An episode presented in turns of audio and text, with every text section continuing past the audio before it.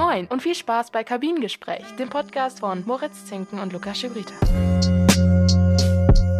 Tag zusammen und willkommen zu einer neuen Folge Kabinengespräch. An meiner Seite ist leider wieder Moritz. Ja, Luki, die Freude ist ganz meinerseits. Und wenn wir jetzt schon mit dieser Euphorie in diese Folge reinstarten, wollen wir uns erstmal für das zahlreiche Feedback auf die letzte Folge oder insgesamt zu unserem Podcast bedanken. Das ist wirklich sehr hilfreich und hilft uns, dass wir uns verbessern.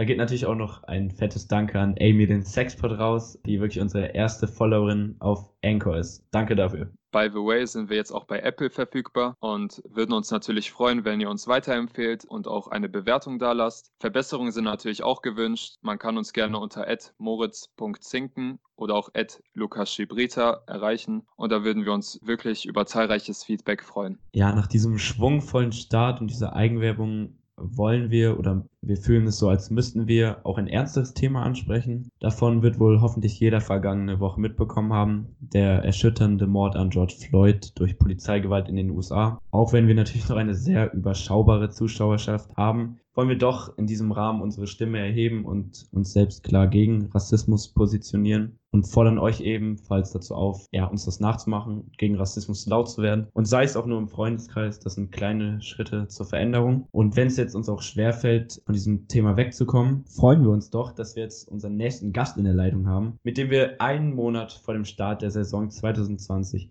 über viele spannende Themen aus der Welt der Formel 1 reden können. Viel Spaß mit der Folge. Shout out Young Swish. So, und hier haben wir unseren nächsten Podcast-Gast. Sein Name ist Jan und er betreibt den Formel 1 Podcast Pitstop, der auf sämtlichen Plattformen wie zum Beispiel Spotify, Apple Podcasts oder auch ähnlichen Plattformen zu finden ist. Hallo Jan. Hi, danke, dass ich da sein darf. Ja, gerne. Ähm, auch nochmal von mir. Hallo Jan. Jetzt mal einfach für die Zuhörer, die dich wahrscheinlich noch nicht so kennen. Du hast zwar einen Podcast jetzt gestartet, aber was machst du aktuell? Wer bist du so und wie alt bist du? Stell dich doch mal kurz vor. Ja, genau. Wie ihr gerade schon gesagt habt, heiße ich Jan. Ich bin 24 Jahre alt und bin eigentlich hauptberuflich Student und habe jetzt vor drei Wochen meinen Podcast gestartet, äh, Pitstop, der Formel 1 Podcast. Kann man überall hören, wo es Podcasts gibt. Und bin eigentlich schon mein ganzes Leben lang leidenschaftlicher Formel 1 Fan und habe diese Leidenschaft jetzt mal so umgesetzt, dass ich darüber reden möchte mit anderen Leuten. Und das wollen wir jetzt auch machen hier. Ja, wie du schon angesprochen hast, du hast ja ähnlich wie wir vor kurzem deinen eigenen Podcast gestartet und hast jetzt auch bisher drei Folgen produziert und hochgeladen. Und wie bist du überhaupt zu der Idee gekommen, einen Formel 1 Podcast zu starten? Ja, das ist eigentlich so gekommen, dass ich selbst viele Podcasts höre und eigentlich immer auch schon mit dem Gedanken gespielt habe, einmal zu starten das so ein bisschen vor mir hergeschoben habe. Und im Bereich Formel 1 hatte ich jetzt das Gefühl, dass da nichts ist, was so mich wirklich anspricht im deutschsprachigen Raum, was Podcasts angeht. Und da habe ich mir dann gedacht, dass ich das eben selber starte und diese Lücke, die für mich da war, eben fülle. Und habe mich dann mal ausgestattet mit allem, was ich brauche für so einen Podcast. Und ja, bin jetzt vor genau drei Wochen gestartet, habe äh, drei Folgen schon veröffentlicht und mal gucken, wo es mich damit hinführt. Ja, da bist du auf jeden Fall schon mal ein bisschen zuverlässiger, was die Uploads pro Woche angeht. ähm, wir haben da doch eher größere Lücken noch. Aber ja, sehr interessant. Was äh, erwarteten dann die Zuhörer alles so bei Pitstop? Also im Moment ist ja noch die Saison leider nicht gestartet. Wegen der ganzen Corona-Pandemie ist ja die ganze Sportwelt bis auf deutschen Fußball stillgelegt bisher. Von daher rede ich im Moment viel über das, was so passiert ist. Es gab ja Fahrerwechsel, es gab neue Reglementänderungen ähm, und auch wie das, wie die, der Kalender aussehen kann jetzt für die nächste Saison, eben in einer abgekürzten Saison. Und sonst werde ich, da mein Podcast montags immer erscheint, in Zukunft eben da auch über die Rennen sprechen. Wenn also sonntags ein Rennen war, dann äh, werde ich an dem Montag darüber reden, was passiert ist in dem Rennen ähm, und dann auch einen Ausblick geben auf die kommenden Rennen und natürlich auch immer mit den aktuellen Geschehnissen, mit den Nachrichten in der Welt des Formel 1 Sports auf dem Laufenden halten. Man merkt auf jeden Fall, Formel 1 ist so deine Leidenschaft. Wenn man jetzt nochmal ganz an den Anfang kommt, bist du damit irgendwie in der Familie aufgewachsen oder woher kommt das, dass du den Rennsport so feierst? Ja, also es ist es ist irgendwo schon familiäres Ding. Als ich klein war und so meine ersten Erinnerungen an die Formel 1 hatte, war gerade äh, Michael Schumacher wirklich auf dem Höhepunkt seiner Karriere, also Anfang der 2000er.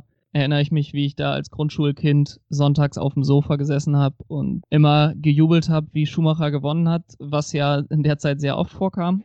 Genau, aber meine Familie hat dann eigentlich, als dann das Schumacher Karriereende war, auch gar nicht mehr das so unbedingt verfolgt, aber mich hat es dann zu dem Zeitpunkt schon so gepackt, dass ich diese Leidenschaft quasi auch alleine weitergeführt habe, beziehungsweise auch mit Freunden zusammen darüber gesprochen habe. Genau. Und das hat sich jetzt tatsächlich auch so durchgezogen. Ich habe 2012 dann auch mein erstes Rennen an der Strecke verfolgt und ja, das ist einfach ein cooles Hobby, dass man äh, da auch hinfahren kann. Das ist dann ein bisschen wie so ein Festival-Feeling. Man kommt dahin, zeltet da auf dem Campingplatz, nebenbei ein bisschen Formel 1 und ja, das hat mich einfach, hat mich einfach gepackt. Ja, bei welchem Rennen warst du dann da zugucken? Genau, ich war jetzt immer in Deutschland, also einmal 2012 am Hockenheimring, dann im Jahr drauf beim letzten Rennen am Nürburgring und dann jetzt 2016, 18 und 19 wieder am Hockenheimring. Eigentlich hatte ich jetzt dieses Jahr das erste Mal Belgien geplant, Spa, aber das findet ja leider ohne Zuschauer statt. Die Tickets gelten aber noch fürs nächste Jahr, von daher toi toi toi, dass wir dann wieder zur Strecke können. Ja, man merkt auf jeden Fall, dass du dich sehr mit der Formel 1 beschäftigst und eine gewisse Leidenschaft dafür hast. Und uns würde interessieren, ob du auch außerhalb des Fernsehschauens und auch eben, dass du präsent bei den Veranstaltungen bist, ob du auch außerhalb dessen Formel 1 zum Beispiel auf irgendeiner Konsole zockst. Bei Moritz und ich zum Beispiel, wir verfolgen die Formel 1 jetzt auch schon ein bisschen und wir haben uns natürlich jetzt auch Formel 1 für die PlayStation bzw. für den PC zugelegt. Ja, das habe ich tatsächlich auch. Ich habe 2010 ist ja das erste Spiel von der neuen Generation sozusagen rausgekommen, der Formel 1 von Codemasters. Da habe ich mir das direkt zugelegt, äh, dann 2011, 12, 13 alle gespielt, dann äh, eine Zeit lang nicht, aber jetzt seit 2017 auf der PlayStation wieder voll dabei fahre da vor allen Dingen in meiner Karriere immer, weil man online manchmal das Gefühl hat, nur mit Idioten unterwegs zu sein. Aber äh, das bin dann wahrscheinlich ich. ja, genau. Nee, genau. Aber ich bin da auch äh, virtuell auf jeden Fall im Auto unterwegs. Okay, wenn du so präsent bist und so viel Formel 1 spielst, dann äh, kann ich dich natürlich auch fragen, ob du an dieser Stelle auch irgendein Lieblingsteam hast, was du dann immer fährst oder auch vielleicht wir beide haben so ein bisschen auch ein, zwei Hassstrecken. Nicht so Monaco und Aserbaidschan fahren wir jetzt nicht so gerne. Hast du auch so irgendwas in der Richtung? Also teamtechnisch ist das immer. Ich bin eigentlich nicht so ein großer Teamfan, sag ich mal, in der Formel 1, sondern eher äh, orientiere mich da an den Fahrern. Wobei ich sagen muss, das, was äh, McLaren jetzt in den letzten Jahren gemacht hat, mir ziemlich zusagt und ich glaube, die auch ein sehr sympathisches äh, Fahrerpaar dieses Jahr schon haben, was nächstes Jahr nochmal sich verändert. Aber ähm, grundsätzlich wäre teamtechnisch wahrscheinlich das so mein Team. Sonst unterstütze ich eigentlich hauptsächlich die deutschen Fahrer, Sebastian Vettel und eben bis letztes Jahr auch noch Nico Hülkenberg. Genau, und streckentechnisch, äh, ja, muss ich euch da, glaube ich, zustimmen. Also Monaco ist, glaube ich, jeder, jeder Simracer, der gerne Monaco fährt, muss irgendwie Züge haben von selbst Selbstqualen. Und äh, Baku tatsächlich auch. Also ich weiß nicht, was ich da falsch mache, aber gefällt mir auch nicht so gut die Strecke. Ich überlege gerade, ob ich jetzt noch irgendeine andere Strecke habe. Aber ein, ja, Bahrain ist auch nicht so meins. Aber das ist vielleicht auch einfach eine grundsätzliche Sache, nicht nur ein Videospiel. ja, also Bahrain finde ich eigentlich so im Videospiel ganz geil, komme ich echt gut mit klar. Ich bin jetzt auf jeden Fall noch nicht so der beste Fahrer, aber ich weiß nicht, ob du auch dann äh, mit Teamfunk spielst, aber bei mir kommt dann natürlich in Monaco und Baku immer, wir entdecken leichte Schäden am Frontflügel. Das äh, beeinträchtigt deine Performance, also das ja, man, gefühlt nach jeder Kurve. Man kann dem Jeff ja sagen, dass er leise sein soll, von daher hat man das dann auch relativ schnell geregelt, wenn der mal wieder einen nervt. Du hast ihn also ruhig gestellt. man, ja, nee, eigentlich nicht. Aber wenn er mir dann zu sehr auf die Nerven geht, kann man ihm es ja sagen. Äh, da fehlt eigentlich nur generell jetzt Videospiel oder auch abseits der Piste in der Realität. Was ist so deine Lieblingsstrecke oder dein Lieblingsevent?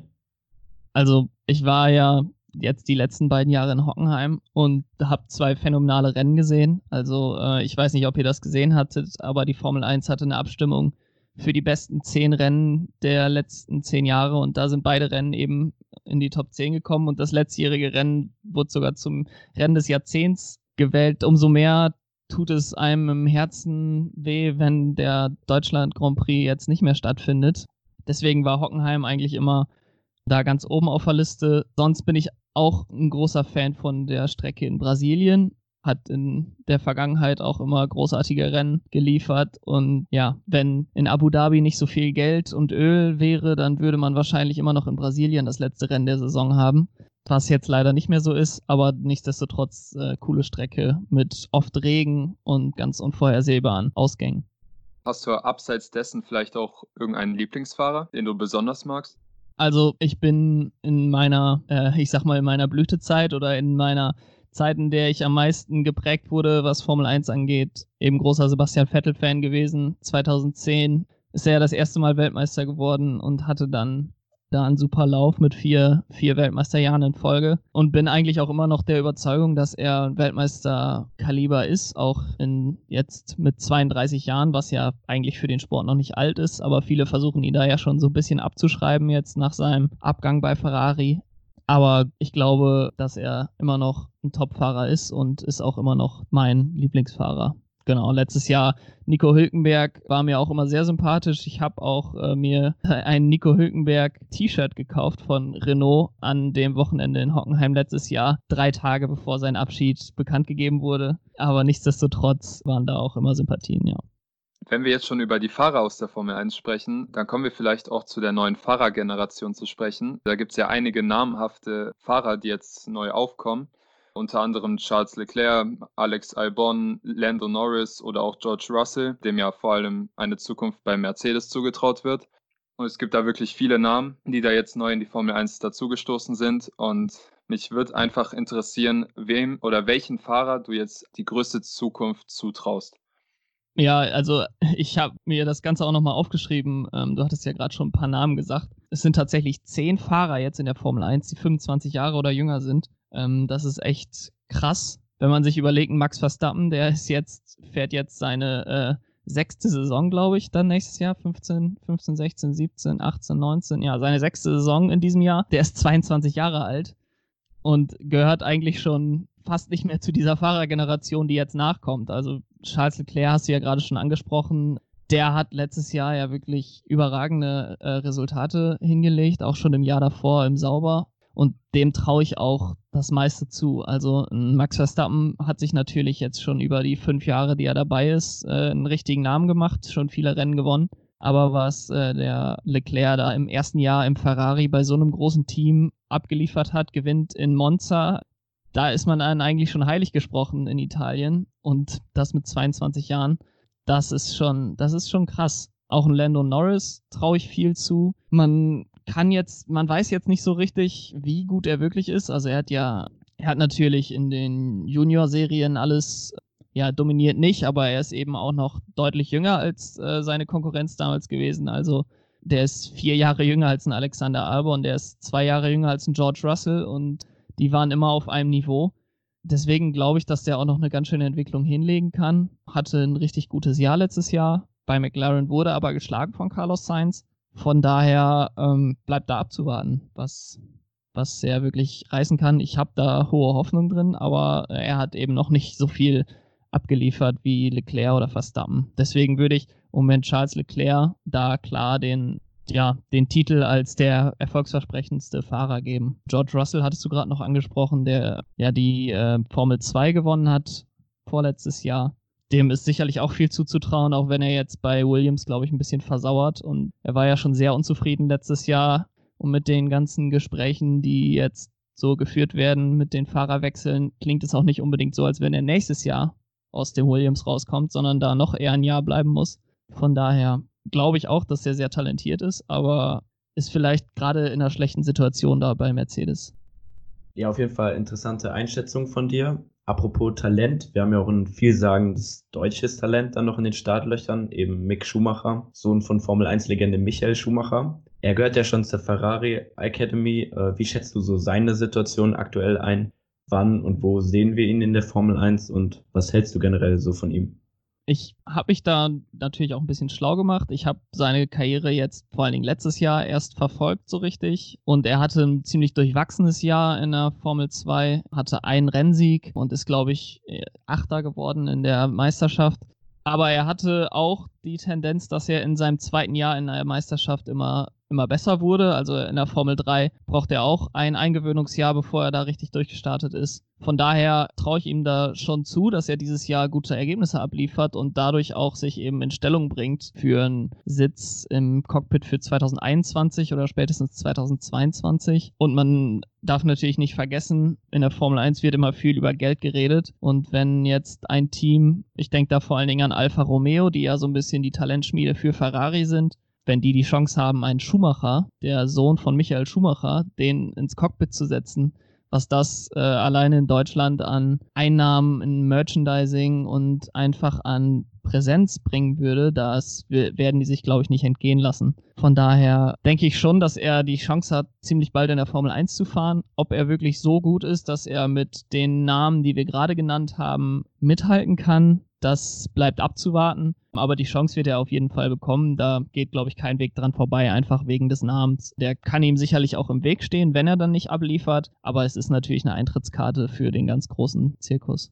Ja, da dürften wir wirklich mal gespannt sein, wie er abliefern wird, ob er Leistung bringen kann. Und wenn wir schon bei deutschen Fahrern sind und du dich ja bisher, ich will dir natürlich nichts unterstellen, aber so ein bisschen als Hülkenberg-Fanboy geoutet hast, wollte ich mal vielleicht auch ja eben ansprechen, was natürlich medial für Aufsehen gesorgt hat. Und du kannst dir vielleicht schon denken, was ich jetzt ansprechen werde. Sebastian Vettel und Ferrari haben ja bekannt gegeben, dass eben der viermalige Weltmeister keinen Fahrersitz mehr erhalten wird mir ist es so ein bisschen vorgekommen, dass es auch einvernehmlich passiert ist. Und wir würden gerne mal dein Statement vielleicht erstmal zu dieser Entscheidung hören. Und natürlich wollen wir auch wissen, was du denkst, was mit dem Sepp passieren wird. Also das, was du sagst, stimmt, glaube ich. Was in dem Pressestatement stand, ist, dass es relativ einvernehmlich war. Ist natürlich immer leicht, zum Pressestatement zu glauben. Man weiß ja nicht, was hinter den Kulissen passiert ist. Vettel hat dann auch gesagt, dass es eben kein Vertrauen mehr gab oder eben keine Vertrauensbasis, auf der man erfolgreich sein könnte.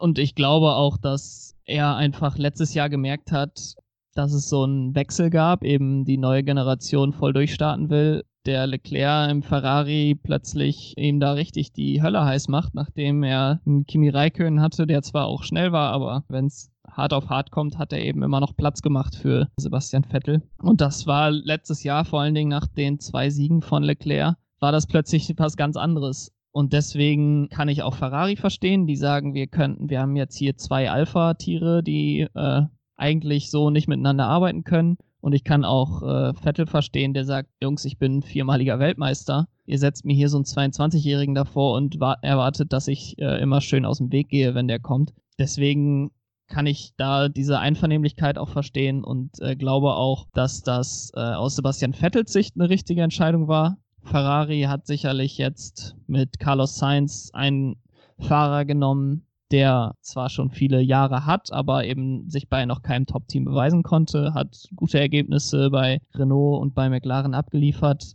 Aber man hat jetzt eben einen 22-jährigen Fahrer und einen Fahrer, der noch nie in einem Top-Team gefahren ist. Von daher gehen die da schon ziemlich großes Risiko. Was jetzt mit Sebastian Vettel passiert, bleibt abzuwarten. Ich glaube nicht, dass wir das Karriereende von ihm sehen. Also er ist 32 Jahre alt. In dem Alter ist beispielsweise Kimi Räikkönen nochmal in die Formel 1 zurückgekommen und äh, fährt seitdem wieder neun Jahre. Und Sebastian Vettel hat auch gute Ergebnisse abgeliefert in den letzten Jahren. Also 2018 hat er in der ersten Saisonhälfte sogar die Weltmeisterschaft angeführt. Äh, letztes Jahr ist er in Singapur zum Sieg gefahren und hat danach auch gute Ergebnisse wieder abgeliefert. War da teilweise auch unglücklich von den Ergebnissen, aber von der, vom Tempo her stimmt es auf jeden Fall. Von daher wäre es sehr ungewöhnlich aus meiner Sicht, wenn ein 32-Jähriger, der eigentlich im besten Rennfahreralter ist, viermaliger Weltmeister schon ist, einfach seine Karriere beenden würde 2020 bzw. 2021. Ich halte es aber auch nicht für ausgeschlossen, dass er so ein Sabbatjahr einlegt, dass er 2021 für kein Team fährt und dann 2022 wieder einsteigt. Ich weiß aber allerdings auch nicht, für welches Team es dann sein wird. Es ist natürlich abzuwarten. Toto Wolf von Mercedes, der ja auch Gerüchten zufolge vor allem Mercedes Abschied tatsächlich steht, ist immer ein sehr großer Fan von ihm gewesen und der Respekt mit Lewis Hamilton war auch immer da. Ich kann mir auch vorstellen, dass er 2021 zu Mercedes gehen könnte, aber ich glaube, die Priorität bei Mercedes ist erstmal Valtteri Bottas zu halten. Wenn der aber sagt, ich gehe zu Renault beispielsweise, um da der Nummer 1 Fahrer zu werden, suche mir mein eigenes Team, bin nicht mehr die Nummer 2 hinter Lewis Hamilton, dann könnte der Platz da frei werden und dann sehe ich da eigentlich Sebastian Vettel als ersten Anwärter für. Wieder sehr interessante Ausführungen. Du hast es angesprochen, du glaubst eben nicht, dass Vettel äh, langfristig schon das Karriereende eben plant. Es gab jetzt da zum Beispiel die Gerüchte, die du auch schon angesprochen hattest mit Mercedes. Ja, ich habe zum Beispiel heute auch gelesen, dass es äh, Gerüchte geben soll, dass er in die DTM geht. Was hältst du davon? Dann lieber Karriereende? Denn, oder was sagst du dazu?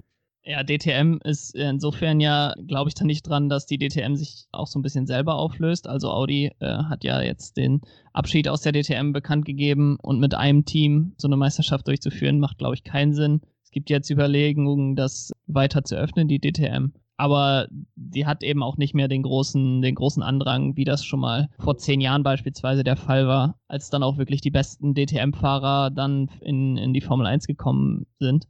Deswegen glaube ich, dass er nicht in die DTM geht. Also es gibt aus meiner Sicht geht er entweder bleibt er entweder direkt in der Formel 1 2021 oder äh, kommt 2022 zurück und äh, macht dann eben ein Sabbatjahr ohne jeglichen Rennsport. Ja, dann wäre es eben so, dass wirklich seit 30 Jahren seit 1990 eben Formel 1 komplett ohne deutsche Beteiligung, heißt das Strecke und Fahrer stattfinden würde. Was macht das so mit dir? Du hast ja besonders gesagt, dass du immer schon die deutschen Fahrer unterstützt hast, dass du gerne an den Hockenheimring gefahren bist. Was löst das in dir aus? Vor allem mit dem Hockenheimring siehst du das auch als gerechtfertigt an? Also, das ist natürlich ein zweischneidiges Schwert. Die Formel 1 sucht immer danach, möglichst viel Geld zu machen. Wenn ich jetzt speziell mal auf den Hockenheimring da eingehe, die Strecken müssen eben eine Antrittsgage bezahlen, damit die Formel 1 da Halt macht. Und äh, der Hockenheimring war bislang eben immer zu größten Teilen in öffentlicher Hand und äh, dass die Leute dann sagen, die Bewohner, die Bürger sagen, wir wollen das nicht bezahlen, das kann ich auch vollkommen verstehen. Das ist eben eine Randsportart vielleicht nicht, aber schon eine Nische, die da bedient wird mit so einem Formel 1 Rennen. Von daher kann ich das verstehen, dass der Hockenheimring von sich aus sagt, diese Gage zahlen wir nicht mehr. Das natürlich in Deutschland das dann ganz düster aussieht, gerade wenn Sebastian Vettel zumindest 2021 nicht fahren würde. Und wenn wir mal annehmen, dass Mick Schumacher im nächsten Jahr auch noch nicht kommt, ist das eben so, wie du es gesagt hast, dass wir 2021 das erste Mal seit 30 Jahren hätten, dass kein, keine deutsche Beteiligung wäre. Das sehe ich vor allen Dingen insofern auch schlecht oder das ist insofern schlecht, da beispielsweise RTL, die ja seit den Schumacher-Zeiten jedes Rennen übertragen haben, ihr, dass deren Vertrag läuft eben auch zum Saisonende aus. Die könnten dann auch sagen, okay, wir haben eigentlich keinen Grund mehr, es gibt kein Rennen in Deutschland, es gibt keine Fahrer aus Deutschland, warum sollten wir noch jedes Jahr 20 Millionen dafür bezahlen, um äh, die Formel 1 ausstrahlen äh, zu dürfen, wenn es in Deutschland ja eh offensichtlich keinen mehr interessiert. Von daher wäre das für die Formel 1 in Deutschland natürlich ziemlich schlecht, gerade auch was das Interesse angeht. Und wenn das Interesse sinkt, dann ist das natürlich auch so ein Teufelskreis weniger Leute interessieren sich für die Formel 1, weniger Leute schicken ihre Kinder zu den Rennstrecken, zum äh, Kartsport und weniger Talente entwickeln sich daraus. Und so kann das ganz schnell gehen, dass man plötzlich ganz raus ist aus dem Formel 1 Sport. Dass das jetzt eine dauerhafte Sache sein wird, das glaube ich nicht. Äh, wie gesagt, Mick Schumacher es steht ja in den Startlöchern. Von daher bleibt das abzuwarten, wie, wie dramatisch das sein wird. Aber klar, wenn die Formel 1 dann plötzlich nicht mehr im Free TV ist, wäre das schon ein herber Verlust für die gesamte Formel 1 Community in Deutschland. Ja, das sehe ich ähnlich. Also ich habe zum Beispiel dann immer so das gern das Beispiel, dass zum Beispiel ja, nach einer Heim-WM im Fußball 2006, dass danach ja auch richtig viele Kinder eben in Fußballvereinen angemeldet wurden. Oder in der Formel 1 war es dann eben diese großen Zeiten von Michael Schumacher, die haben ja dann auch Fahrer wie Sebastian Vettel oder so beeindruckt. Das war immer ja. ein Vorbild von diesen Fahrern. 2010 war das, glaube ich, dass wir sechs oder sieben Fahrer hatten ne, aus Deutschland. Hoffen wir, dass das eben möglicherweise nur ein Durchhänger ist 2021 und dann mehr nachkommt, würde Deutschland auf jeden Fall gut tun. Kommen wir mal auf erfreuliche Neuigkeiten zu sprechen. Die FIA hat ja eben bekannt gegeben, dass dieses Rennjahr, das jetzt eben Corona-bedingt verschoben wurde, am 5. Juli in Spielberg in Österreich starten soll, die Gesamtsaison. Wie schätzt du generell so die Situation mit Corona ein? Diesen ganzen Saisonbeginn, auch mit den Hygienevorschriften und was dann auch deine Meinung zum doch veränderten Rennkalender, der jetzt veröffentlicht wurde. Ja, also ich sage da natürlich ganz klar, dass ich kein Virologe oder Arzt bin oder so und das irgendwie einschätzen könnte. Aber ich glaube auch, dass zumindest die Länder, die jetzt bestätigt sind, das sind Österreich, Ungarn, England, Spanien, Belgien, Italien, die sind natürlich zum Teil auch wirklich hart getroffen worden von dieser Corona-Krise. Aber das sind jetzt auch keine autoritären Länder, wo gesagt wird, wir wollen jetzt hier Marketing für unser Land machen, auf Teufel komm raus und gehen dadurch irgendwie die Gesundheit äh, unserer Einwohner setzen wir da aufs Spiel. Von daher glaube ich, dass in Österreich und England gab es ja auch Regierungsbeschlüsse, dass das durchgehen kann, dass es da offensichtlich ein Hygienekonzept gibt, was funktionieren kann. Von daher habe ich irgendwie aus moralischer Sicht oder gesundheitlicher Sicht gar nicht unbedingt solche Probleme mit der ganzen Sache. Und es sind ja jetzt acht Rennen in Europa bekannt gegeben, die äh, stattfinden sollen. Und Länder wie Singapur und Aserbaidschan und Japan haben schon gesagt, wir sind quasi raus. Vietnam wollen auch schon nicht mehr starten. Mexiko, Brasilien, USA habe ich heute gelesen, sind auch alle fraglich. Von daher könnte man jetzt die Chance nutzen und Europa wirklich wieder zum Mittelpunkt der Formel 1 machen, was es ja lange war. Und dadurch eben auch solche altehrwürdigen Strecken, sage ich mal. Also Imola ist jetzt im Gespräch, Hockenheim ist im Gespräch, die wieder zurück in die Formel 1 zu bringen. Und dadurch könnte man eben auch in den hauptsächlichen Ländern, in denen die Formel 1 eben bekannt ist, in Europa, auch den Bekanntheitsgrad wieder steigern. Ich glaube, das könnte der Formel 1 tatsächlich auch gut tun. Man wird, wird wahrscheinlich dann auf Einnahmen verzichten müssen, was man ja nicht so gerne macht bei der Formel 1. Aber aus meiner Sicht wäre das eigentlich eine positive Entwicklung und ich glaube auch, dass man einen guten Plan hat jetzt. Es ist natürlich noch nicht alles klar, wie es am Ende ausgehen wird, ob wirklich genug Rennen durchgeführt werden, dass die Teams sagen, das ist gut für uns. Ich glaube, acht Rennen müssen es sein, damit die Formel 1-Saison zählt. Teams haben aber auch schon gesagt, wir müssen mindestens 15 machen, damit die Einnahmen groß genug sind, um unsere Kosten überhaupt zu deckeln. Das bleibt jetzt erstmal spannend, aber wir haben ja die ersten acht Rennen jetzt bestätigt, die werden auf jeden Fall durchgeführt. Wenn es dann weniger sind, dann muss die Formel 1 sich nochmal was anderes ausdenken. Aber äh, grundsätzlich bin ich sehr positiv gestimmt gegenüber dem Restart jetzt der Saison. Ja, du hast es angesprochen, es wird auf jeden Fall spannend und ich würde an der Stelle auch mal sagen, toi, toi, toi, dass alles wirklich klappt, dass wir eine gute Saison hinbekommen, dass, wie du auch angesprochen hast, vielleicht auch alte, ehrwürdige Rennstrecken wieder mal auf dem Kalender zu sehen sind. Und ja, das würde bestimmt auch einige Interessenten auf jeden Fall wieder freuen, denke ich mal. Um jetzt ein bisschen einen Cut einzulegen, war jetzt auch abseits von Corona ein anderes Thema ziemlich präsent in der Formel 1.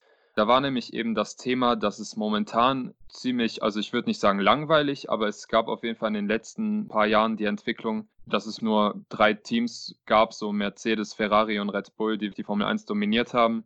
Schauen wir 10, 15 Jahre zurück, da gab es ja wirklich noch kleine Rennställe, die zwischenzeitlich auch Erfolge feiern konnten. Und um eben diese Lücke zwischen Mercedes, Ferrari und Red Bull zu schließen, wird ja momentan überlegt, Regeländerungen zu beschließen, um vielleicht auch die Zukunft von der Formel 1 zu sichern, um die vielleicht ein bisschen interessanter wieder zu machen, ein bisschen ausgeglichener. Kannst du uns vielleicht einen kurzen Einblick geben, was da so grob schon besprochen wurde, was du davon hältst und glaubst du, dass diese Regeländerungen auch wirklich irgendeinen Effekt haben werden?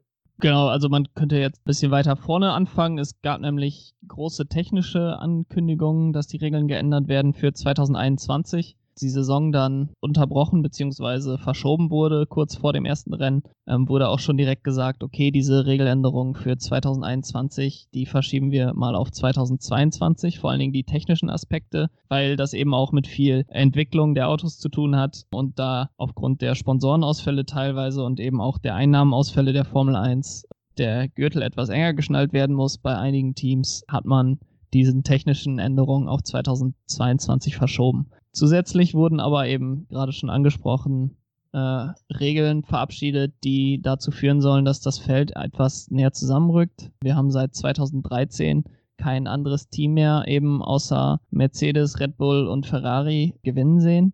Es geht so weit, dass es Foren gibt, in denen es eine Formel 1,5 besprochen wird, in denen der beste Fahrer der, der anderen Teams gekürt wird. Das ist natürlich nicht das, was die Formel 1 eigentlich will, sondern dass jedes Team theoretisch eben die Chance hat, die Meisterschaft zu gewinnen. Dass das natürlich grundsätzlich unwahrscheinlich ist, dass es mal so weit kommt, dass jedes Team die Chance hatte, ist klar, aber das ist ja auch nicht schlimm. Ein bisschen eine Rangordnung will man ja vielleicht auch haben. Aber man hat jetzt eben Anpassungen im finanziellen Bereich so insofern gemacht, dass es eben eine Kostenreduzierung gibt an die sich alle Teams halten müssen. Und die gilt eben auch schon ab der nächsten Saison. Also 145 Millionen US-Dollar ist da die Budgetdeckelung für das nächste Jahr. Die wird dann nochmal gesenkt auf 140 Millionen US-Dollar und 135 Millionen US-Dollar bis äh, 2023 dann. Und das hört sich jetzt erstmal viel an. 145 Millionen US-Dollar.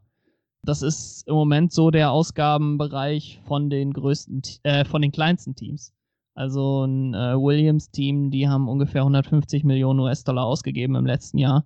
Da muss man allerdings beachten, dass da beispielsweise die Fahrergehälter schon mitgerechnet werden oder auch Ausgaben für Marketing und die Fahrergehälter, Ausgaben für Marketing und die Gehälter der drei bestbezahlten Angestellten, die werden eben von dieser Budgetdeckelung ausgeschlossen. Also es gibt da noch Ausnahmen. Äh, das wäre wahrscheinlich auch ein Schock beispielsweise für Ferrari gewesen, die jetzt Charles Leclerc 40 Millionen im Jahr zahlen, wenn die plötzlich 40 Millionen abziehen müssten von ihrer Budgetdeckelung. Deswegen wurde das eben ganz bewusst rausgenommen. Also es ist alles sozusagen Ausgaben für die technische Entwicklung des Autos, äh, die so bei 145 Millionen gedeckelt sind. Da werden wahrscheinlich gerade im nächsten Jahr viele Teams nicht mal hinkommen an diese Summe, weil eben das Geld einfach nicht da ist. Aber wenn das dann noch weiter gesenkt wird und die Teams dann eben auch in der Theorie zumindest näher rankommen an die oberen Teams, kann es natürlich schon dazu kommen, dass irgendwann alle Teams auf dem gleichen Budget arbeiten.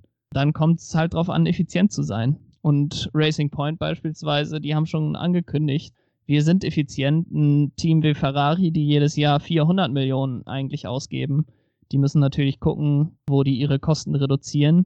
Das ist irgendwie so ein Riese, der sich kaum bewegen kann bei dem ganzen Geld wenn die jetzt auf 140 oder 135 Millionen US-Dollar plötzlich runterbrechen müssen, dann äh, könnte es sein, dass die Entwicklung des Autos ganz schön in Probleme gerät. Ja, definitiv eine langfristige Lösung dann auch erstmal, um das fairer zu machen, wenn man eben ja überlegt, dass wirklich jetzt wegen Corona viele Rennställe auch schwer gebeutelt sind.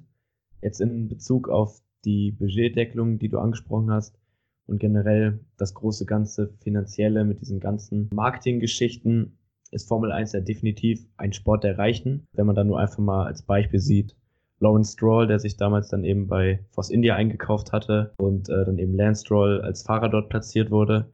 Jetzt könnte das Formel 1 fairer machen, aber wie stehst du so zu dieser These, dass man vielleicht in der Formel 1 ohne Geld kaum noch was erreichen kann oder an die, geschweige denn an die Weltspitze kommt?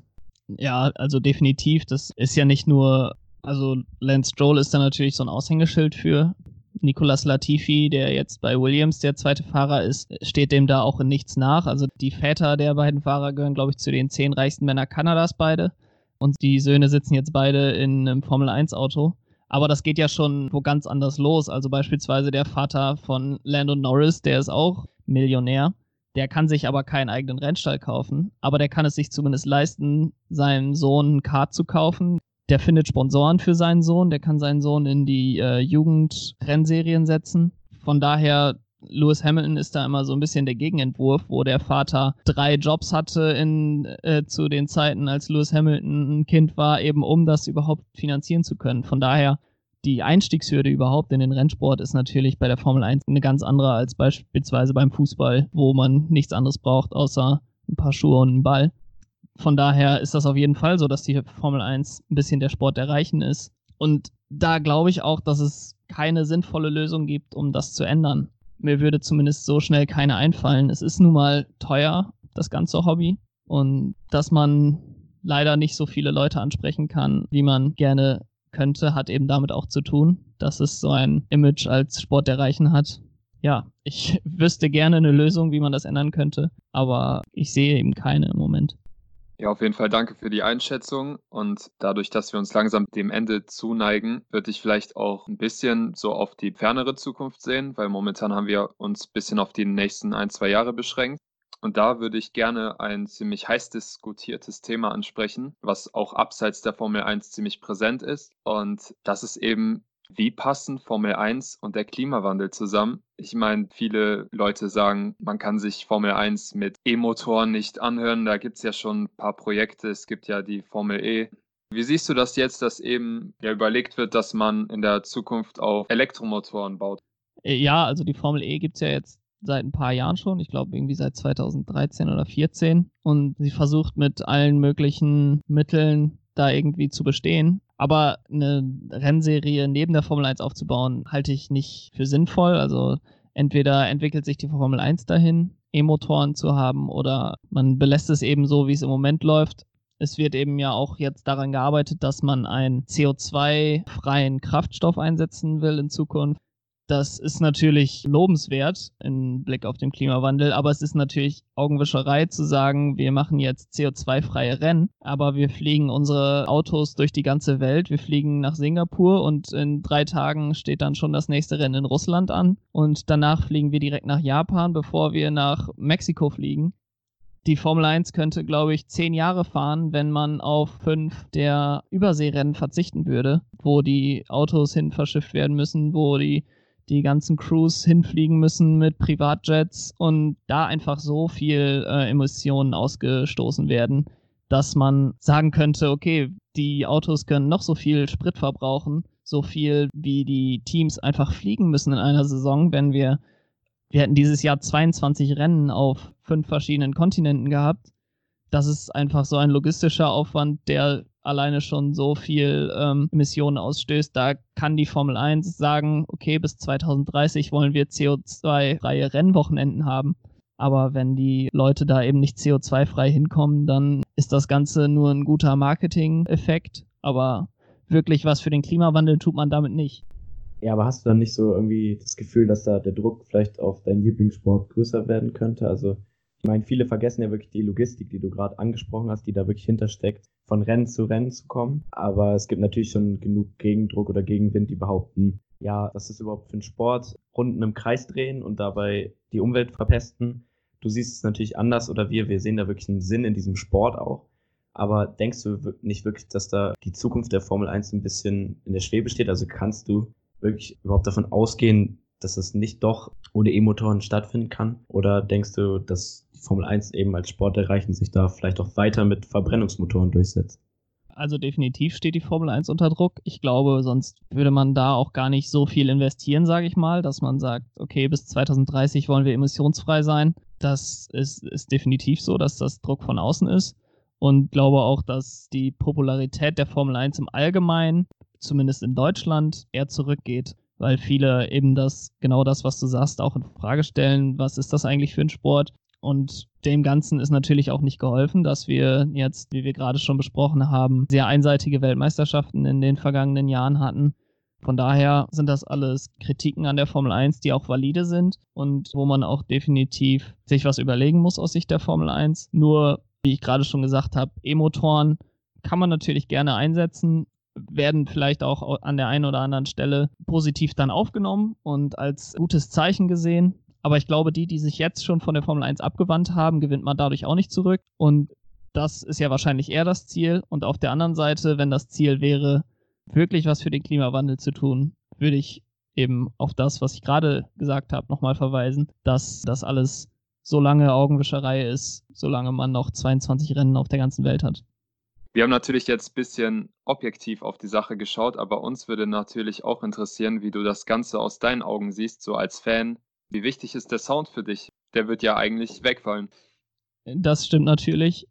Es gab auch Leute, die nach der Abschaffung der V8-Motoren geschrien haben, ich werde nie wieder Formel 1 gucken können, wenn die äh, Autos sich anhören wie Furzkissen. Aber das sehe ich alles als, also viel wichtiger als das, wie sich die Autos anhören, ist, was auf der Strecke passiert. Und ich glaube, dass wenn man die Formel 1 dahin entwickelt, dass es eben dann die Formel E wird, beziehungsweise dass man eine Formel 1 äh, mit Elektromotoren hat, dann äh, wird trotzdem der Großteil und wahrscheinlich 99,9 Prozent der Leute trotzdem die Formel 1 verfolgen, wenn es wirklich um den Sport geht. Denn ob sich das Auto jetzt laut anhört oder nicht. Also wenn es darum geht, dann kann man ja einfach auch äh, einen Audio-Track einspielen. Das kann man ja offensichtlich in der Fußball-Bundesliga auch. Von daher mache ich mir darum keine Sorgen, sondern was ihr gerade schon gesagt habt, Kritiken aus Sicht eben des Umweltschutzes und aus Sicht der Sinnhaftigkeit überhaupt von Rennsport sind da schon eher aus meiner Sicht die Probleme. Also ich werde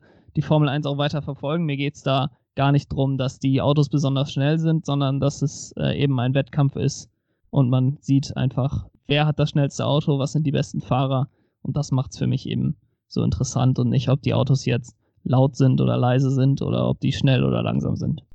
Das denke ich eben auch, dass da wirklich Fans wie du wirklich interessiert sind an dem Geschehen am Sport und wer wirklich Liebe für Formel 1 empfindet, der wird auch weiter Zuschauer bleiben.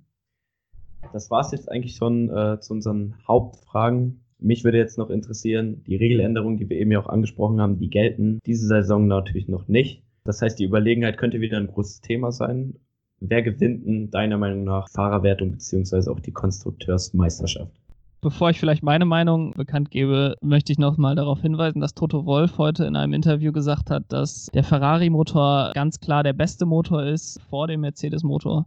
So wie in den letzten sieben Jahren er das auch gesagt hat und damit nie recht hatte. Von daher sehe ich Mercedes auch weiterhin vorne. Also ich kann mir nichts anderes vorstellen, als dass Lewis Hamilton seinen siebten Weltmeistertitel am Ende des Jahres holt. Es ist vielleicht ein bisschen traurig, weil Mercedes dann wirklich sieben Jahre in Folge die Weltmeisterschaft gewonnen hat. Aber ja, es ist, ich glaube, nicht abzuwenden. Es müsste schon mit dem Teufel zugehen. Oder wir haben einen Valtteri Bottas, der in den letzten sechs Monaten sich so entwickelt hat, dass er Lewis Hamilton die Stirn bieten kann. Und wenn das nicht der Fall ist, dann geht an Lewis Hamilton kein Weg vorbei. Ich äh, hoffe, dass Sebastian Vettel nochmal alles in die Waagschale legt, aber die Tests sind nicht unbedingt so vielversprechend, dass Ferrari ganz vorne angreifen kann. Da geht es dann wahrscheinlich eher um äh, Platz 2, 3, 4 und 5 in der Fahrerweltmeisterschaft. Und Lewis Hamilton aus meiner Sicht der Weltmeister am Ende des Jahres.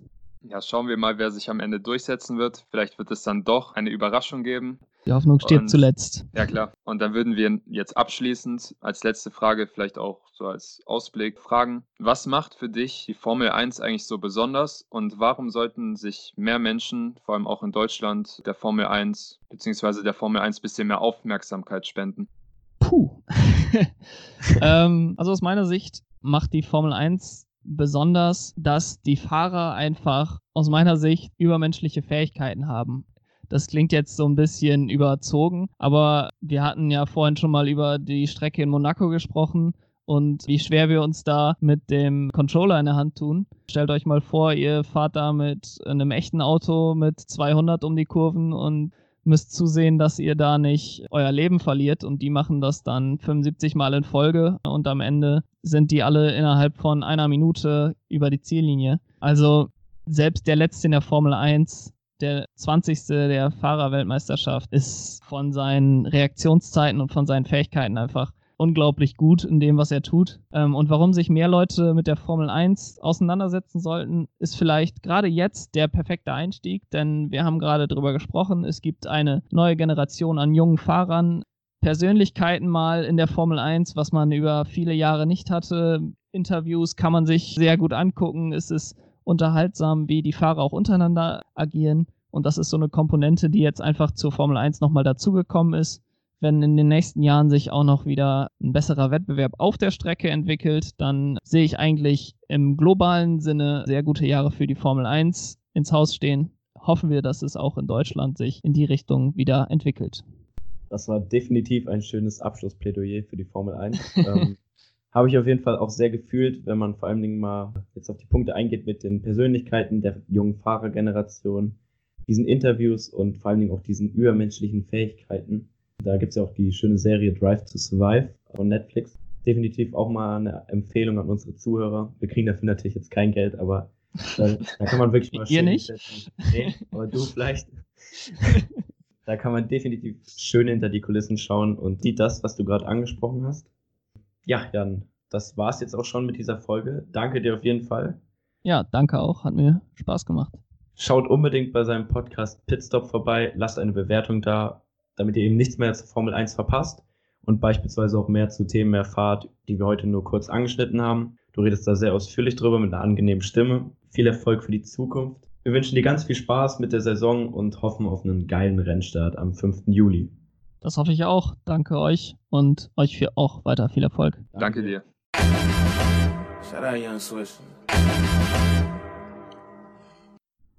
Ja, war auf jeden Fall ein sehr interessanter Gast, den wir heute geladen haben. Und ich finde, es war ein guter Einblick in die aktuelle Formel 1-Welt mit ihren ganzen Kontroversen und Regeländerungen. Und man dürfte auf jeden Fall gespannt sein, was alles in der Zukunft noch passieren wird. Genau, und wenn ihr eben von diesen spannenden Themen und Kontroversen nichts mehr verpassen wollt, dann folgt ihm doch auf Twitter unter pitstopf1jan oder auch auf Facebook unter der gleichen Adresse. Ihr könnt gerne konstruktive Kritik dalassen, wie wir es bei uns wünschen. Und ja, wir würden uns freuen, wenn ihr auch das nächste Mal wieder bei uns einschaltet. Ja, genau. Und vielleicht wird es in der Zukunft noch die eine oder andere Folge mit ihm geben. Ciao und bis zum nächsten Mal.